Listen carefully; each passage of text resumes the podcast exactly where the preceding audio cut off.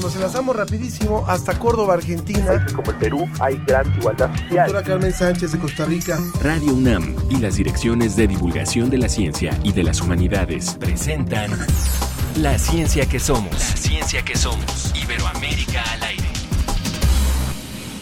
Llevo tiempo planeando cómo decirlo y tiempo tratando de resistirlo y tiempo queriendo. Yo llevo tiempo queriendo. Y llevo tiempo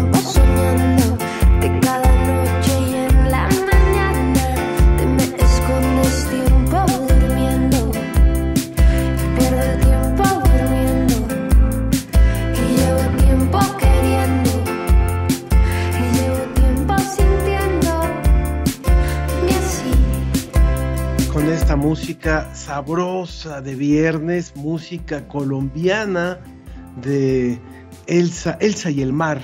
Así se llama este proyecto musical de pop indie electrónico Elsa y el mar de la colombiana Elsa Margarita Carvajal y viene muy ad hoc porque una de nuestras grandes invitadas de hoy es colombiana y por supuesto que también saludamos a nuestro público que nos escucha allá en Colombia a través de diferentes estaciones.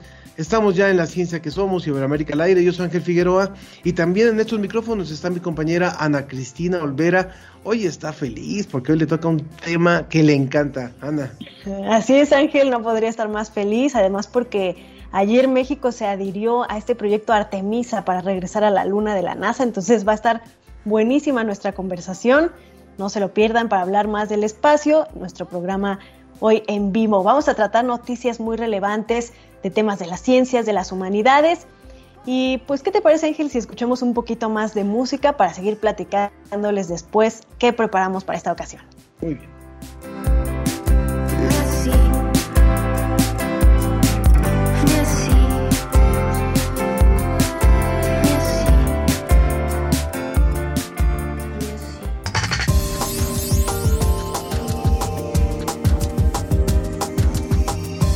Vivir cerca de áreas verdes podría disminuir los síntomas del síndrome premenstrual. Escuche los detalles de la investigación con la agencia DICIT. Las científicas mexicanas nos traen información sobre la variante Omicron del virus SARS-CoV-2 y sobre el tercer refuerzo de la vacuna contra COVID-19. Durante las misiones espaciales se realizan experimentos que arrojan información valiosa para el desarrollo de la ciencia y hoy hablaremos con dos latinos que registran y resguardan esta información de la Estación Espacial Internacional de la NASA. Por cinco meses, una universitaria de la UNAM recorrió el camino de la cresta del Pacífico en Estados Unidos y lo hizo además sin generar basura. ¿Cómo lo logró? Nos va a contar todo de esta travesía. Y queremos leer sus comentarios y puntos de vista sobre lo que trataremos hoy. Estamos disponibles en las redes sociales, nos encuentran en Facebook como La Ciencia que Somos y en Twitter arroba Ciencia que Somos. Bueno, pues vamos a tomar vuelo hasta Salamanca rápidamente para conectarnos con DICIT. Venga. Desde España, El informe de la Agencia Iberoamericana para la Difusión de la Ciencia y la Tecnología, DICIT. con José Pichel.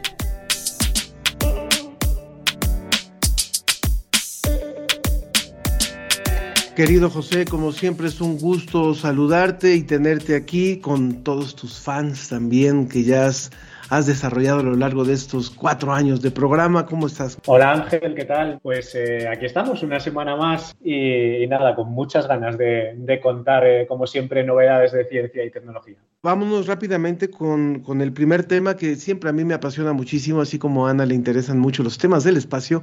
A mí la Amazonía me representa un espacio impresionante y apasionante. Cuéntanos, por favor, de estas investigaciones que se han hecho en torno a la Amazonía brasileña.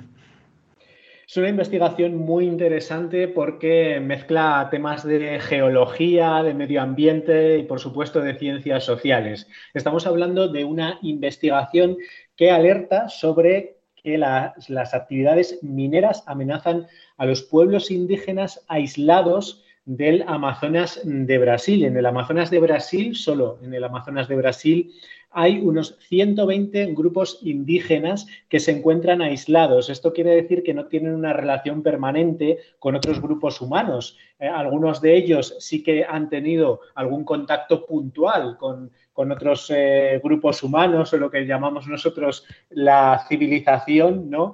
Eh, y voluntariamente han decidido aislarse, seguir manteniendo toda su cultura y todas sus costumbres de una manera aislada, sin contacto con otros eh, seres humanos. Bueno, esas eh, formas de vida, según un estudio publicado en la revista Global Environment Change, eh, estarían en un grave riesgo debido a una serie de cambios legislativos que se están impulsando en Brasil y que favorece la explotación de grandes reservas mineras que se encuentran en los territorios que ocupan, sobre todo del oro. El oro que en los últimos años se ha revalorizado de una forma muy importante en todo el mundo y que está siendo objeto de, explotación también en la Amazonía de otros países eh, vecinos a Brasil. No es un problema exclusivo de, Brasil, también ocurre en Perú y, en otras zonas importantes del Amazonas, pero en este caso este estudio eh, en el que han participado la Universidad de Alcalá de aquí de España y el Instituto Nacional de Investigaciones en Amazonía de Brasil se centra en el país brasileño y tiene mucha relación eh, con eh, las políticas que se están impulsando eh, en este país de favorecer esa explotación minera como recurso económico. ¿no? resulta que estarían en una amenaza importante de esos 120 grupos indígenas aislados, 43 estarían en una situación de amenaza en relación a la zona que, ocupan, por eh, estar ocupando una zona minera importante. Y de esos 43 eh, estarían en un riesgo gravísimo 21 de ellos porque eh, ya hay incluso algunas solicitudes de explotación de, esa minería en los territorios que ocupan. A todo ello hay que añadir que aparte de, la parte legislativa, también hay mucha minería ilegal y esos mineros ya están llevando, por ejemplo, enfermedades como el COVID a eh, los indígenas y están eh, causando muertes. Así que es un tema bastante relevante. En conjunto, eh, este problema podría afectar a 10 millones de hectáreas del Amazonas. Con lo cual estamos, por supuesto, ante ese problema social de los pueblos indígenas, pero también ante un gravísimo problema medioambiental. Es decir, eh, la Amazonía está en riesgo en este momento por las actividades mineras. Abrir estas tierras a la minería supone, eh, según esta investigación, eh, el probable fin de estos pueblos que eh, se han querido mantener aislados hasta el momento y que hasta el momento también la legislación brasileña les protegía y parece que, bueno, pues eso está en riesgo por los proyectos legislativos que, que, hay, ¿no? Entonces, este estudio llama la atención sobre este problema y sobre todo también de la necesidad que tenemos de estudiar eh, mejor cuál es la localización y la vulnerabilidad de estos pueblos. Pues muy, muy importante esta investigación que nos comentas, José, y es que hasta que no entendamos que tenemos que tener una relación respetuosa con el medio ambiente, pues vamos encaminados prácticamente hacia nuestra propia extinción, ¿no? Estamos acabando primero con estos pueblos aislados, pero poco a poco las consecuencias, como el mismo COVID-19, nos van llegando a todas las áreas de la humanidad. Y precisamente algo así también tiene que ver la siguiente nota que habla de cómo estar cerca de estos espacios verdes nos puede ayudar contra algo tan común como el síndrome premenstrual. Así es, eh, Ana Cristina. Estamos hablando de eh, una investigación del Instituto de Salud Global de Barcelona, eh, en la que han colaborado también científicos de varios países europeos que han eh, analizado este síndrome premenstrual y la incidencia que tiene en las mujeres y en su entorno. Estamos hablando de un síndrome que afecta al 20% de las mujeres con eh, síntomas psicológicos, síntomas físicas, que eh, pueden ser eh, como dolores de cabeza, dolores abdominales, ansiedad, dificultad para dormir, sensibilidad en varias eh, zonas de- del cuerpo. Y eh, desde luego es muy, muy relevante en, la edad fértil eh, de las mujeres, pero lo interesante de este estudio es que eh, se ha encontrado bastante variabilidad según el lugar en el que vivan eh, las mujeres. Y es que aquellas que están más en contacto con la naturaleza, aquellas que viven en barrios que tienen más zonas verdes, estarían mucho menos afectadas. Tendrían muchos menos síntomas según las conclusiones de, este estudio. Eh, en particular, eh, los investigadores ponen el, énfasis en eh, el hecho de que sufren menos estrés, sufren menos problemas de salud mental y que esto podría tener mucha relación también, además, con eh, eh, el hecho de que el acceso eh, a la naturaleza, a los espacios verdes, también favorece el tener más actividad física y el estar más libres de contaminación. Es un estudio que se ha hecho en áreas urbanas y esa proximidad a las áreas verdes también hace que eh, estas mujeres estén menos expuestas a la contaminación. En general, eh, los espacios verdes se han relacionado con muchos problemas de salud que mmm, quizá intuitivamente no, no, relacionaríamos tan directamente con el hecho de, de, soportar contaminación o estar más cerca de la naturaleza, ¿no? Quizá de una forma más intuitiva, pues podríamos asociar eh, problemas eh, de enfermedades respiratorias, por ejemplo, ¿no? si pensamos en la contaminación. Sin embargo, parece que eh, la naturaleza tiene que ver mucho con nuestro bienestar general y también, sobre todo, el bienestar psicológico y que eso influye en muchísimas patologías cada vez más Así que eh, esta investigación llama la atención sobre eh, lo importante que es a la hora de eh, realizar una planificación urbana el hecho de reservar esos espacios verdes, de tener acceso a ese contacto con la naturaleza que tantos beneficios trae para el ser humano.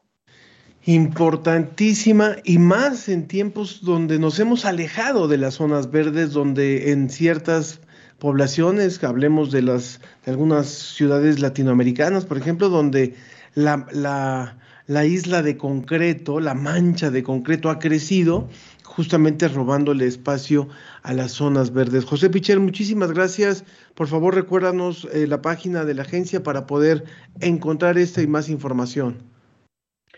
Pues estas informaciones y muchas más, como siempre, en www.dicit.com, la Agencia Iberoamericana para la Difusión de la Ciencia y la Tecnología, con eh, información de ciencia de todos los países de Iberoamérica. Un abrazo, como siempre, José. Un abrazo, Ángel, Ana. Y bueno, rapidísimo, le puedo decir que si vive en la Ciudad de México o en zonas cercanas, no puede dejar este fin de semana de acercarse al Museo Universum prácticamente el día 12 de diciembre, no, de hecho el día 12 de diciembre Universum cumple 29 años de haber sido inaugurado y tendrá actividades muy diversas para celebrar. Y además se va este fin de semana una termina ya una exposición de Italia que ha estado eh, de forma temporal y que vale muchísimo la pena. Así es que lo invitamos a que, en particular, si puede hacerlo el, domingo, que es el mero festejo de, de, los 29 años de Universum, puede acercarse, puede encontrar toda la información en universum.unam.mx. Un recinto extraordinario y que tendrá actividades muy importantes. Y bueno, la ONU proclamó este, bueno, el próximo año, el año 2022, como el Año Internacional de las Ciencias Básicas para el Desarrollo Sostenible. Eh, soluciones a problemas como por ejemplo el sargazo o crear rápidamente vacunas, también mejorar la calidad del agua o solucionar la pérdida de la biodiversidad requieren de ciencia básica. Esto es importantísimo. Sin distingo de si la propuesta viene de matemáticas o física de partículas o de cualquier otra área del conocimiento, se pueden generar ideas que ayuden al desarrollo de las naciones. Así lo aseguró el coordinador de la investigación científica de la UNAM, William Lee, y dijo que esta declaración era de la mayor relevancia y es importante ir poniendo sobre la mesa este tema en un momento donde falta mayor impulso a la ciencia en varios países. pasamos apenas la COP26, aquí lo estuvimos comentando, y varios tienen la cabeza en el cambio climático, pero las soluciones que se requieren dependen de todo esto y es necesario poner el foco y empezar desde abajo para encontrar las soluciones. Es lo que también destacó William Lee. Bueno, pues vamos rápidamente con nuestras compañeras científicas mexicanas con información bien importante sobre esta variante Omicron. Adelante. Conoce a las mujeres que hacen ciencia. Científicas mexicanas en primera persona. En primera persona.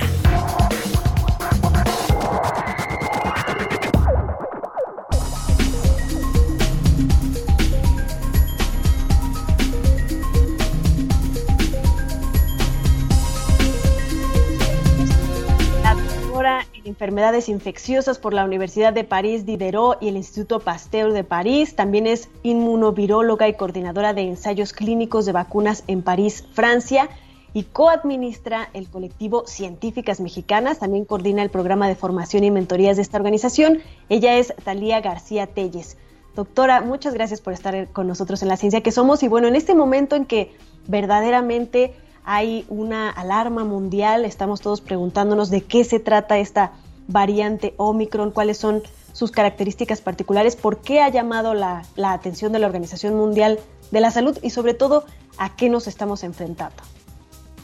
Claro que sí, pues antes que nada muchas gracias por la invitación y por el espacio. Creo fundamental eh, hablar de una manera muy breve y espero eh, fácil de, de, comprender justamente después a qué nos estamos enfrentando, eh, como bien lo dijiste, Ana Cristina. Pues en primer lugar me gustaría que eh, me gustaría comentarles qué tan inesperada es en realidad la aparición de Omicron y de cualquier otra variante que puede venir porque eh, hemos estado un poco ya jugando desde hace más de dos años eh, o más o menos dos años entre que si ya pasamos el pico, que si no lo pasamos, que si seguimos en la pandemia, que si no. Entonces es importante, eh, creo, mencionar de dónde surgen estas variantes y a qué nos estamos realmente, qué, qué, es lo que estamos viendo. Y para eso me gusta muchas veces utilizar esta analogía de imagínense un virus como estos huevos de chocolate que contienen una capsulita con un, con un regalo adentro.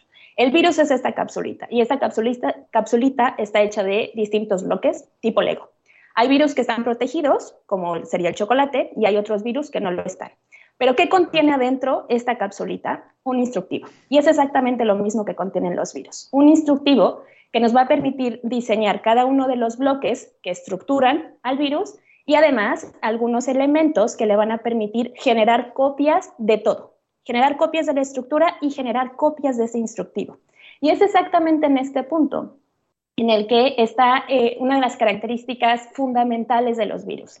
Al generar la copia de este instructivo, eh, la maquinaria que lo hace es sumamente imprecisa y no tiene mecanismos de corrección de errores. Esto quiere decir que por cada copia existe la probabilidad de que al menos haya un error, al menos haya un cambio o una modificación respecto al instructivo original. Y cada uno de estos cambios se llama mutación y pueden haber mutaciones que no vamos a ver, que van a pasar desapercibidas, incluso que se van a corregir con el tiempo, pero van a haber otras mutaciones que pueden cambiar el cómo se ve el virus y cómo funciona, cómo interactúa con la célula que va a infectar. Y son exactamente estos cambios los que eventualmente, si representan una ventaja para este virus, pues se van a transmitir, se van a replicar, se van a amplificar. Y eso es exactamente lo que pasa con Omicron como lo que pasó con alfa, beta, delta, todas las, las otras variantes que hemos visto. Específicamente, es importante que tengamos en cuenta que si el virus se multiplica, se sigue copiando, la probabilidad de que haya mutaciones que le den una ventaja sigue ahí. Entre más veces se multiplique el virus, pues más probabilidad hay de que haya nuevas variantes. Mientras no paremos los contagios, las variantes no van a dejar de aparecer. Y es así, efectivamente, como en, realidad aparece Omicron. ¿Cuáles son las características de esta variante? ¿Qué es lo que sabemos hasta el momento? Primero, fue, fue detectada a principios de noviembre en poblaciones eh, en la parte sur de África. Se remontó esta información a la Organización Mundial de la Salud y esto se pudo, pudo ser posible porque tienen un sistema de vigilancia sumamente intenso. En estas provincias, en realidad, cuando se empezaron a ver un, aumento de casos repentino de, infección de SARS-CoV-2, se empezó a secuenciar el virus, esto es descifrar este instructivo, descifrar el código genético. Y fue ahí donde se dieron cuenta que había algo distinto, que esta era una versión diferente a lo que estábamos conociendo. Hasta el momento, y hoy mismo en día, en el mundo, la variante predominante es Delta. Entonces, esta variante que estaban viendo era diferente. Y es el 26 de noviembre cuando la Organización Mundial de la Salud dice, efectivamente, hay una nueva variante, es preocupante, ¿por qué? Porque tiene al menos 50 modificaciones, un poquito más de 50 mutaciones o modificaciones en este instructivo. Y de estas 50 hay 34 que están específicamente en esta famosa proteína S.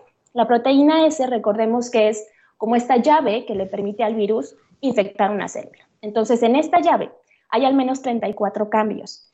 ¿Cuál es la importancia hoy en día, en el momento en el que estamos de la pandemia? Pues que justamente la mayoría de las vacunas, básicamente todas las vacunas que se están administrando hoy en día, lo que hacen es que nosotros generemos anticuerpos contra esta proteína S.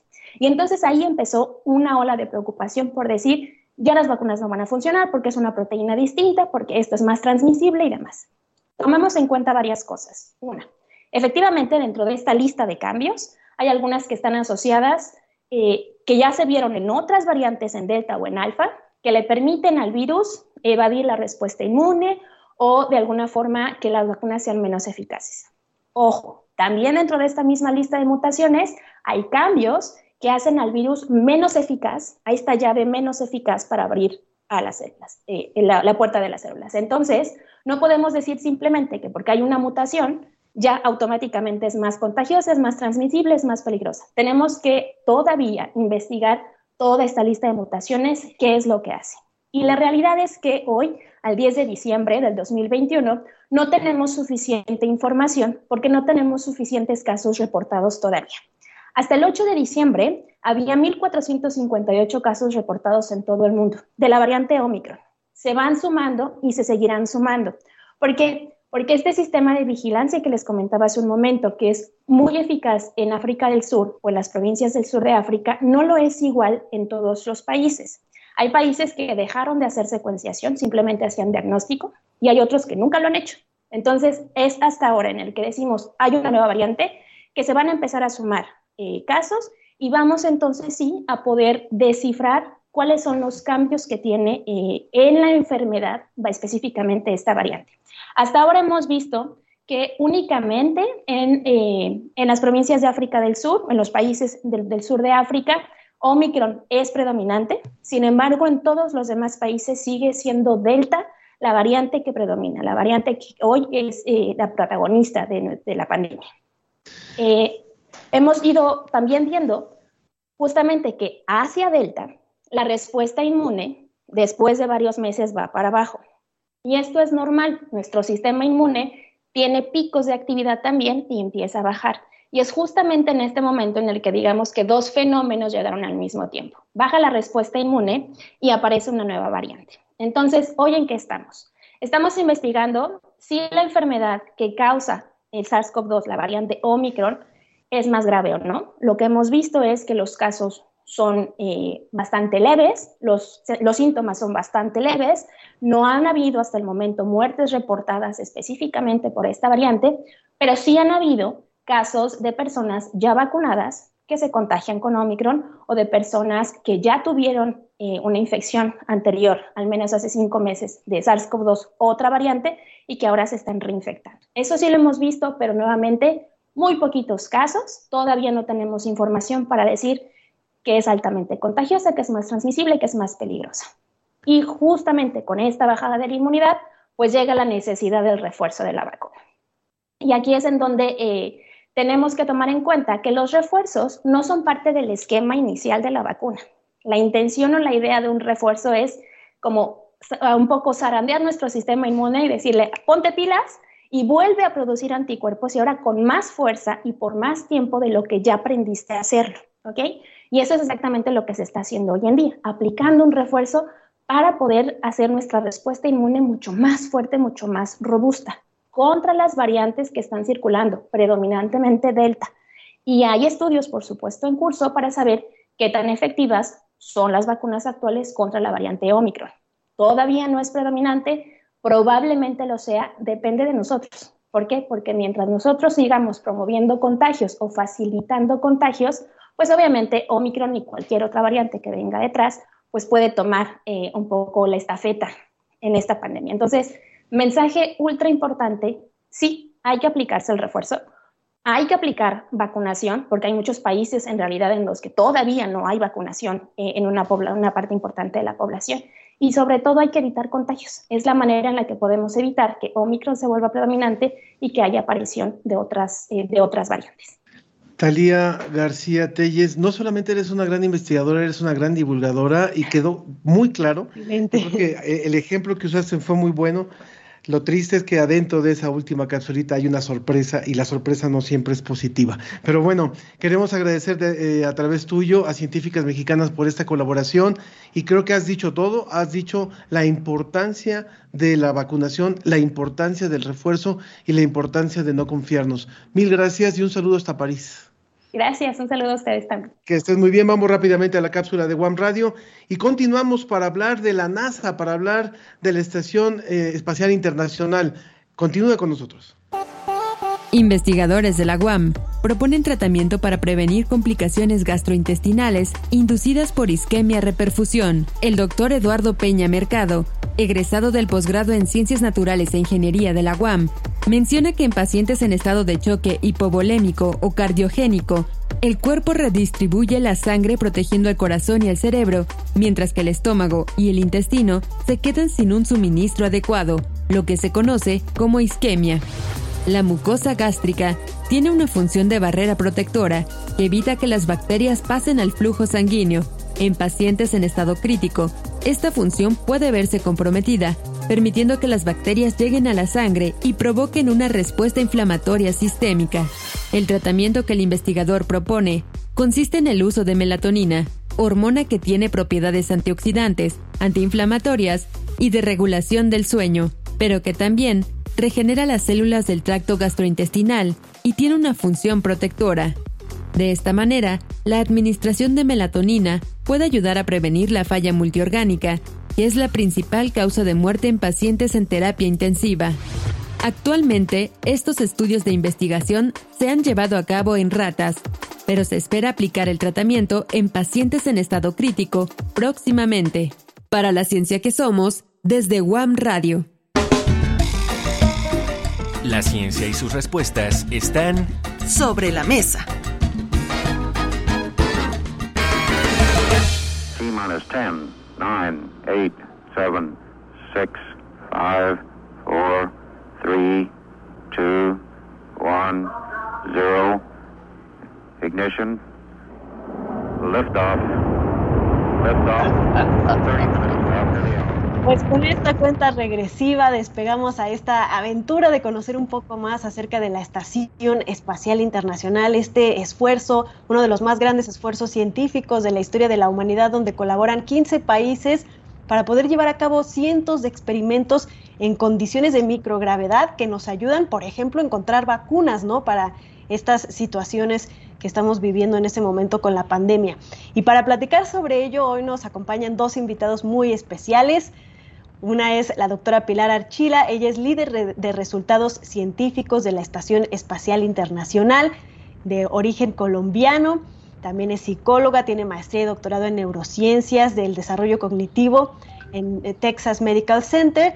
Y también está con nosotros Carlos Fontanot, él es mexicano, estudió comunicaciones en la Universidad de Houston y él es el gerente de imágenes de la Estación Espacial Internacional este esfuerzo maravilloso científico. Muchísimas gracias por estar con nosotros aquí en La Ciencia que Somos. Carlos Pilar, bienvenidos. Es un gracias. placer. Rápidamente, para los que no saben bien qué es la Estación Espacial Internacional, ¿cómo nos la podrían describir brevemente? Pilar. La Estación Espacial Internacional es el laboratorio eh, en órbita alrededor de la Tierra más fenomenal que puedo describir. Es del tamaño yo diría, eh, un poquito más pequeño que un estadio de, de fútbol, de soccer, como decimos aquí, o de fútbol americano. Eh, va alrededor de la Tierra 90 veces, eh, hace unas 90 órbitas al día, unas 10, 16 amaneceres cada 90 órbitas, creo. Dijo 16 amaneceres cada día. Y es, es, un, es, un, es una maravilla, es una maravilla de, para mí, una maravilla del mundo no solamente la gente de la NASA, es una, como decía, es una colaboración eh, internacional, donde nos ha llevado a, a, encontrar la manera de trabajar con otros países para descubrir eh, cosas nuevas. Para el público que nos, que nos esté escuchando hoy en la ciencia que somos, eh, ustedes están vinculados de forma distinta con la Estación Espacial. Uno, eh, en el caso de Pilar, con ciertas investigaciones, en el caso de Carlos, en lo que tiene que ver con la catalogación de millones de fotografías y de las miles que se toman cada día. Hablemos primero, si les parece, de la parte de la investigación, eh, Pilar, sobre, eh, para, y, y, ponerlo también de forma muy clara hacia el público, cuáles son algunas de las cosas que hoy sabemos sobre ciertos padecimientos, por ejemplo, de carácter, de carácter neurológico, y que antes no sabíamos. ¿Por qué se pueden investigar ahí y no en la Tierra? ¿Y, y, qué es lo que nos ha aportado esta estación espacial para conocer algunos padecimientos, por ejemplo? Eh, podría hablarles de pronto un poquito de la enfermedad de Parkinson's. Eh, es una enfermedad motora eh, que en la Tierra sabemos las personas con problemas neurológicos pueden padecer de esta de Parkinson's debido a que los astronautas están en un ambiente de microgravedad y los movimientos son distintos a los movimientos aquí en la Tierra. Se han probado distintas, eh, hay, hay, hay, no muchas, pero hay unas cuantas investigaciones que han mirado, han tratado de, de investigar cómo el, funcionamiento de alguna medicina o nada más el ver cómo el, el aspecto motor se afecta en la microgravedad. Nada más el entender eso puede ayudarnos a entender el Parkinson's de una manera mejor. o pensar, o el, el, Alzheimer's también, no solamente el Parkinson's. Eh, no puedo pensar ahorita de una, de una investigación precisa acerca del Parkinson's, pero sé que, sé que hay muy pocas. Eh, pero nada más es saber que, como les decía, que hay problemas motores en el espacio con los astronautas. Eso nos puede ayudar a entender cómo mejorar eh, esos problemas aquí en la Tierra también. Carlos, sería maravilloso que también nos contaras, pues, cómo este laboratorio en órbita también pues ha sido una fuente de imágenes extraordinarias de nuestro planeta, porque muchas veces vamos al espacio para estudiarnos a nosotros mismos, ¿no? A estudiar nuestro mismo planeta y en el caso de la estación, pues los cuerpos de los astronautas son el mayor experimento, ¿no? que existe dentro de la misma estación, dentro del mismo laboratorio. ¿Cómo es que estas imágenes pues nos han revelado y nos siguen revelando cada día los detalles de nuestro planeta? Eh, muy buena pregunta, Ana Cristina. Las imágenes eh, son vitales, ya que sin ellas, pues eh, hoy en día todo es muy visual. Entonces, la Estación eh, Internacional en el Espacio es una gran plataforma para, antes que nada, investigar nuestra propia Tierra, nuestro planeta.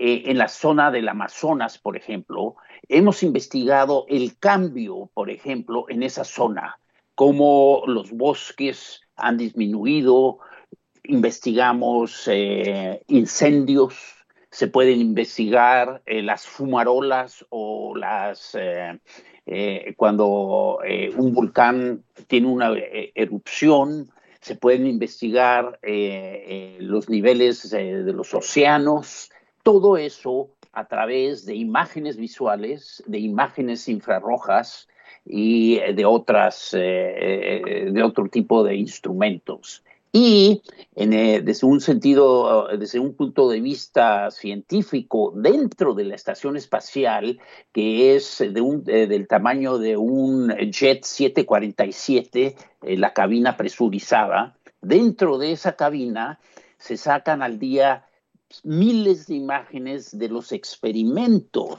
que se llevan a cabo. Por ejemplo, hoy en día tenemos invernaderos a bordo de la estación espacial y tomamos fotografías para ir eh, viendo cómo crecen las plantas. Asimismo, se hace ciencia eh, de, por ejemplo, materiales y químicos que se usan para la farmacología.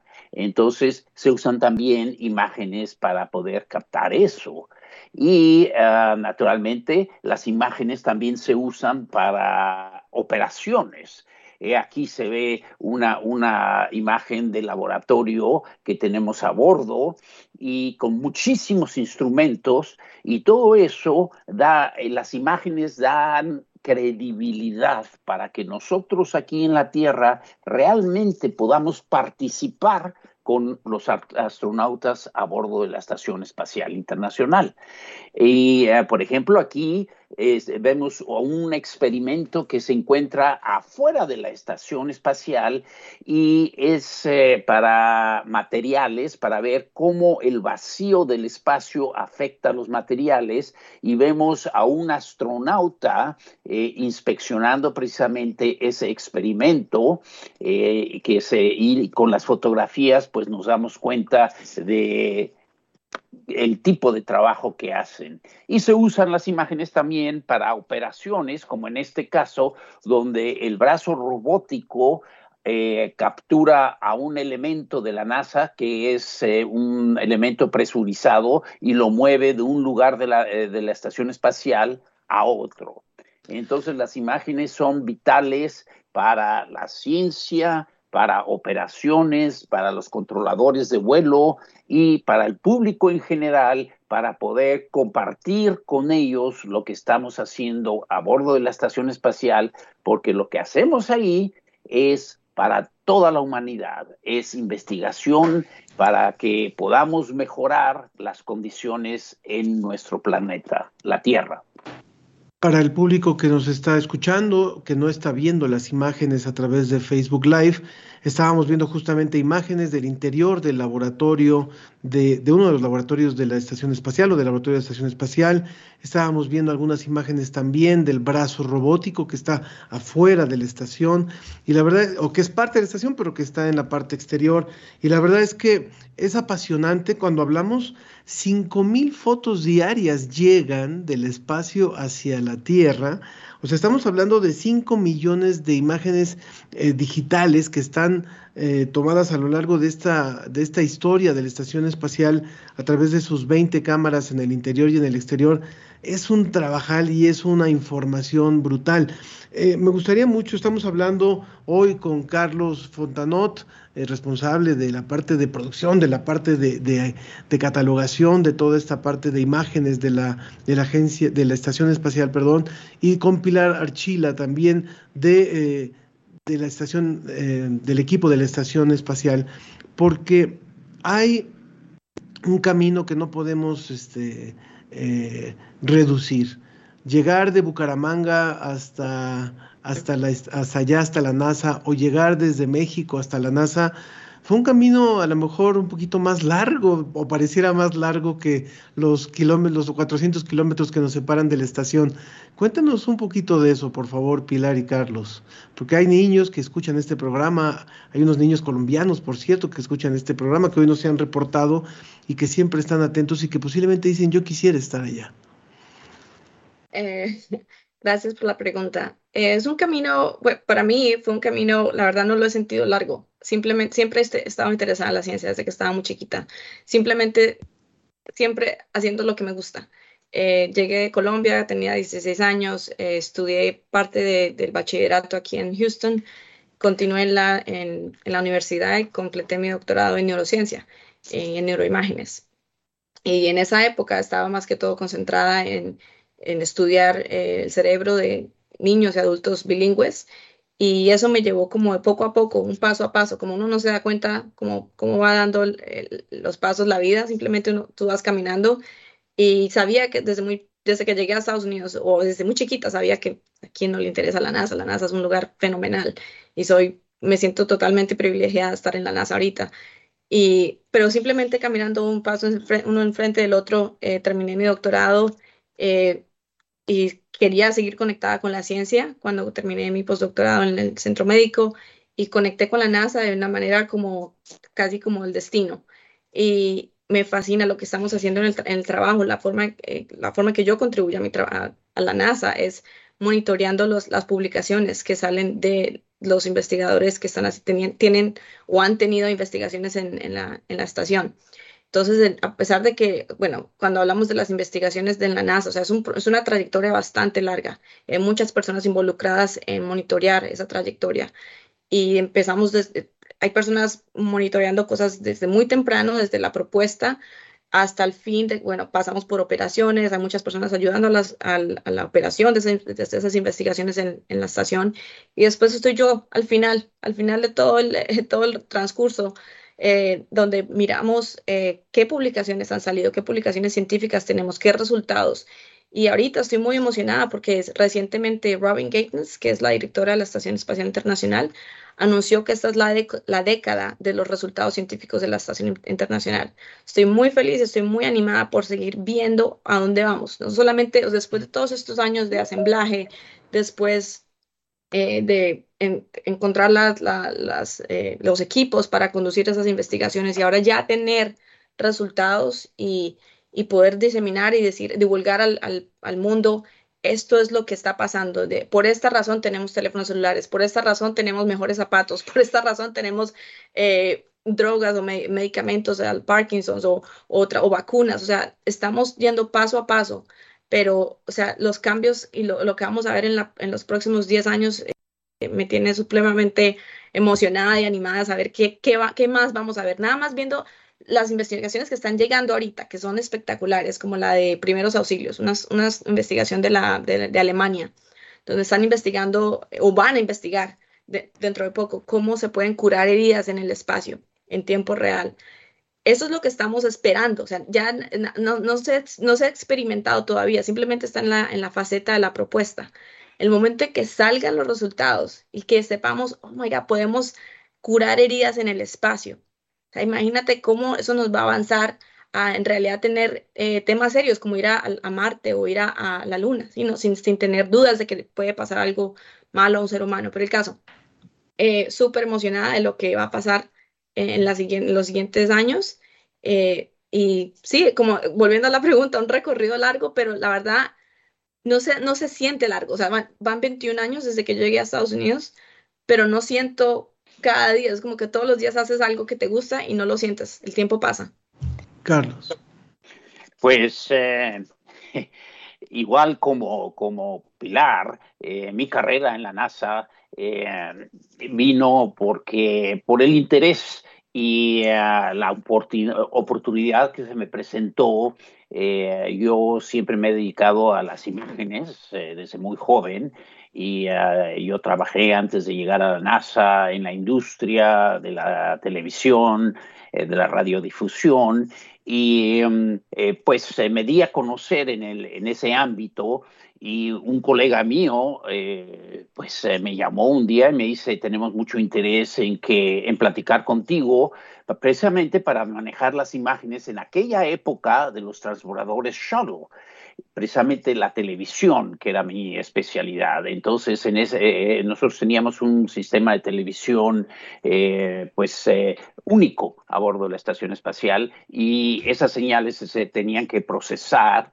Entonces, pues así fue como se me abrieron las puertas se me dio la oportunidad de entrar a la NASA hace ya 32 años.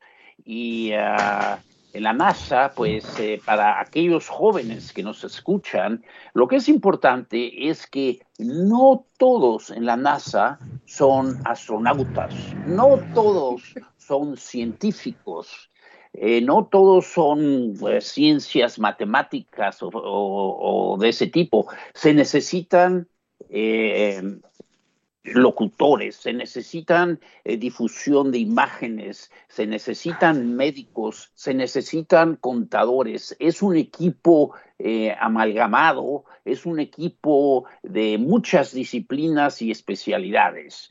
Y en mi caso es eh, un área muy importante porque sin las imágenes no podemos divulgar los programas científicos, la investigación que se hace a bordo. Por ejemplo, en la estación espacial hemos crecido en cuanto a televisión.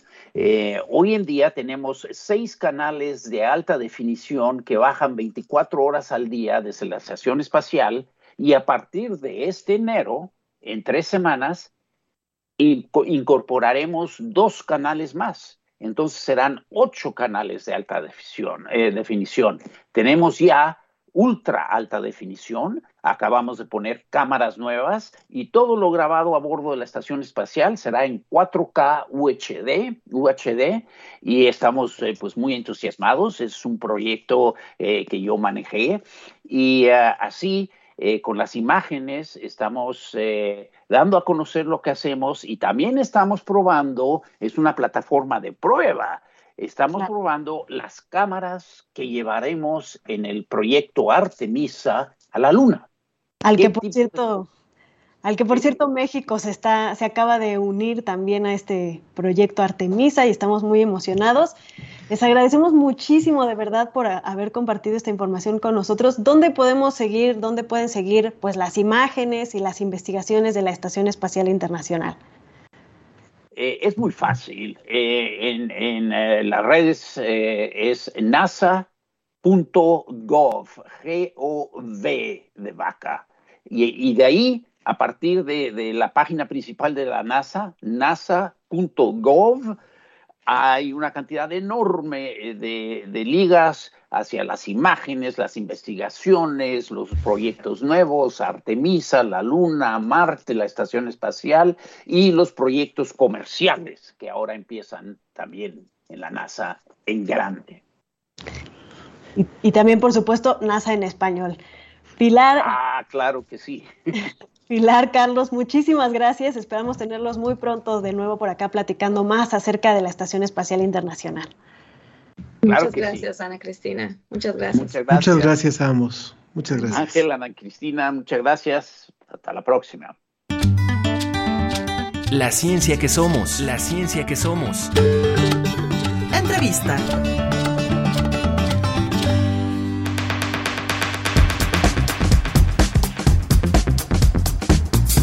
Bueno, pues se, imagina decir, ahorita vengo, voy a, Monterrey y regreso un par de veces, o, voy a Guatemala y vengo, regreso en cinco meses o algo así. Bueno, pues en dos veces, por supuesto. Eso fue lo que hizo Ana Valencia, egresada de la Facultad de Psicología. Uno pensaría egresada de la, de, de la carrera de Biología por la cuestión ecológica, pero es psicóloga y ha hecho un recorrido interesantísimo de cuatro mil kilómetros en, Estados Unidos. Ana, bienvenida. Fuiste noticia y sigue siendo noticia.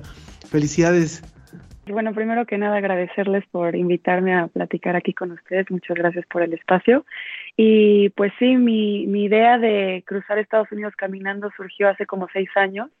Yo me enteré de un camino establecido que se llama Pacific Crest Trail, que es un solo camino que recorre desde la frontera con México hasta la frontera con Canadá sobre las montañas y pues toda la vida me ha gustado mucho la naturaleza, me ha gustado mucho la montaña, el senderismo, entonces pues era algo que sabía que tenía que hacer y por fin este año se concretó, fui a hacerlo, pero durante mi planeación del viaje me di cuenta que eh, contrario a lo que muchos pensamos, pues el estar cinco meses en la montaña aún así implica estar generando mucha basura. Entonces, eh, pues empecé a investigar formas en las que podía reducir mi impacto porque yo ya llevaba varios años tratando de ser como mucho más consciente con, con lo que yo hago y cómo impacta cada decisión sobre la naturaleza y cómo puedo cuidar un poco más al medio ambiente que, que tanto nos da. Entonces, pues creo que también hay que darle algo a cambio, ¿no? Entonces, en mis investigaciones yo buscaba formas de hacerlo sin basura y no me encontraba con información. Para, al contrario, la gente me decía justo como, pues si vas a estar cinco meses en la montaña, ya tu impacto ambiental es mucho menor porque no estás utilizando electricidad, no estás manejando un coche, etcétera, etcétera, ¿no? Pero para mí esto no era razón suficiente para no intentar reducir aún más mi impacto. Me di cuenta especialmente que en términos de la comida, porque todo el tiempo tienes que estar cargando tu comida en la mochila, cargas todo tu vida va en tu mochila, entonces cada gramo cuenta. Eh, porque si no, pues se vuelve muy difícil estar recorriendo tantos kilómetros. Entonces eso se traduce en artículos que te permitan ligereza y conveniencia, que también son plástico, ¿no? El, el paquetito individual de el aceite de oliva y el paquetito individual del ramen y el paquetito individual de cada cosa se va sumando, sumando, sumando, sumando. Y cada como entre cuatro y siete días entras a un pueblo, te sales del camino y ahí agarras más comida eh, para seguir tu caminata y pues la mayoría de los caminantes lo que hacen es que ahí tiran su basura y compran más comida en un súper y entonces generan más basura y van tirando en el camino, ¿no? En los pueblos. Y para mí no, o sea, esto era un poco como inconcebible y se volvió un, un, una batalla personal de si quiero hacer esta caminata, tengo que renunciar a mis valores y a mi forma de, vivir mi vida aquí en México. Ya llevaba varios años no utilizando plástico y tratando de reducir mi, basura en general lo más posible. Entonces, pues me di a la tarea de ser la persona que lo hiciera por primera vez eh, porque justo en caminatas tan largas no había información. Es mucho más fácil en una caminata de fin de semana que te lleves tu topper y tu frasco y tus bolsitas y la comida no se te, no se te echa a perder porque estás dos días y aquí yo me tenía que llevar todo deshidratado, todo súper bien empaquetado, lo más ligero posible. Eh, entonces, pues lo que hice gracias a un gran amigo fue estar comprando comida a granel. Yo le hablaba y le decía, necesito tanto de avena, tanto de nueces, y él me ayudaba a comprar a granel en San Diego y me enviaba por correo por la oficina postal, yo le decía dónde iba a estar y me enviaba todo en bolsas compostables y yo me encargaba de compostar esas bolsas en los pueblos eh, y también la, que las cajas que me enviara pues sellarlas con cinta de papel, ¿no? En vez de cinta de plástico. Eh, cosas también como que todo mi equipo lo estaba buscando de segunda mano, lo estaba pidiendo prestado, porque también lo siempre en la naturaleza, cuando quieres hacer un deporte, nos vamos con la finta de que necesitamos lo más nuevo y necesitamos lo mejor y necesitamos estar comprando equipo, equipo, equipo. Pero como con todo en nuestra vida, lo más sustentable es lo que ya existe y lo que ya tenemos. Entonces, eh, buscaba cosas de segunda mano y también pues artículos de higiene personal. Era el bloqueador natural en cartón y y las pastillas dentales en metal y, y pues porque yo sentía que si, si, se me olvidaba algo en el campamento, que, que, pasa y te puede pasar y me pasó, este, no estar contaminando la naturaleza, ¿no? No dejar la cuchara de plástico, no dejar el tubito de pasta de dientes. ¿Cuál fue, el, cuál dirías que fue la mayor lección que aprendiste? Porque bueno, fueron dos retos muy importantes, ¿no? Para empezar, el esfuerzo físico de realizar esta caminata y luego pues todo en un esfuerzo logístico y de realmente ponernos a prueba si podemos vivir esta vida sin residuos, ¿no? Y en condiciones extremas. ¿Cuáles serían claro. las mayores lecciones que obtuviste de estas dos experiencias? Pues en cuanto a la basura, eh, mucha gente me dice que si no fue muy difícil eh, logísticamente. Para mí no fue difícil y para mí casi que no había otra forma de hacerlo. Eh, y, mis reflexiones constan, constantes desde antes y también durante el trayecto era cuál es mi razón por hacerlo así. Y siempre regresaba que, pues, creo y sé que los seres humanos somos parte de, la naturaleza, somos una parte fundamental de cualquier ecosistema en el que estemos. Entonces, tendemos a, a vivirnos como separados de ella y eso nos lleva a una serie de acciones que la terminan dañando.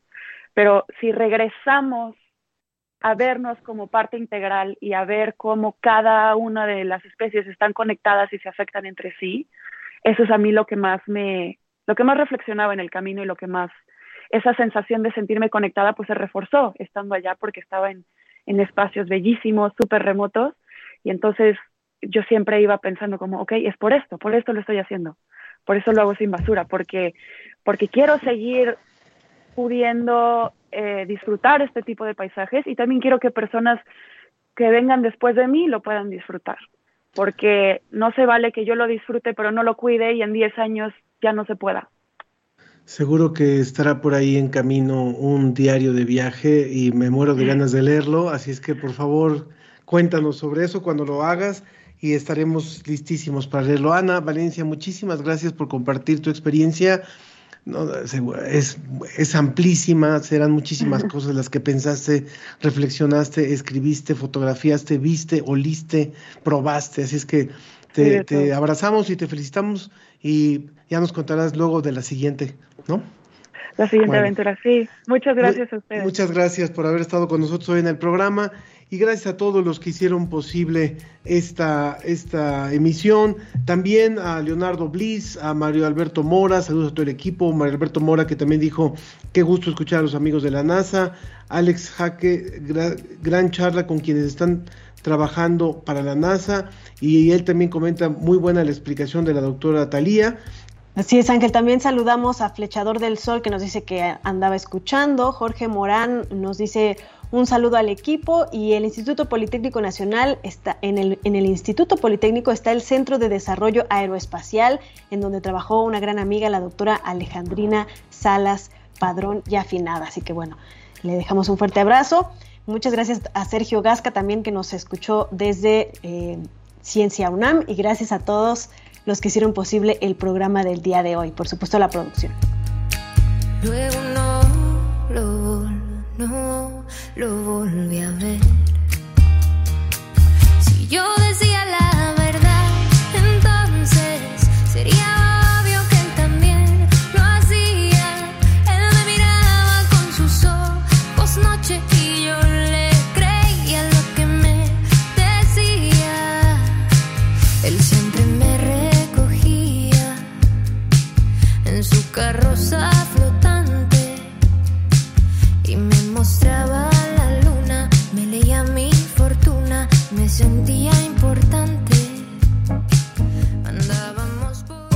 Esto fue La Ciencia que Somos. Iberoamérica al aire. La Ciencia que Somos. La Ciencia que Somos. Una coproducción de Radio UNAM y las direcciones de divulgación de la ciencia y de las humanidades.